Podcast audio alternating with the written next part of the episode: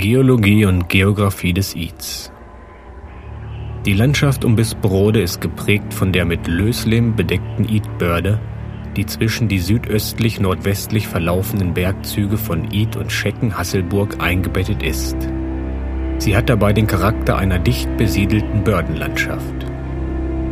Im Mittelalter, im Mesozoikum, in den geologischen Formationen Trias, Jura und Kreide begann vor etwa 225 Millionen Jahren im Meer der Aufbau des heutigen Raumes. Wie ein Satz Schüsseln liegen die Gesteinsschichten von Buntsandstein über Muschelkalk, Keuper, Jura bis zur oberen Kreide aufeinander. Die Profile der Bergformen sind abhängig von der jeweiligen Gesteinshärte. So stellt der aus harten Korallenolit bestehende, schmale und dachartige, stellenweise über 400 Meter hohe Id mit seinen Steilwänden, Klippen und Felstürmen eine eindrucksvolle Schichtrippe dar, an deren Fuß Bisperode liegt.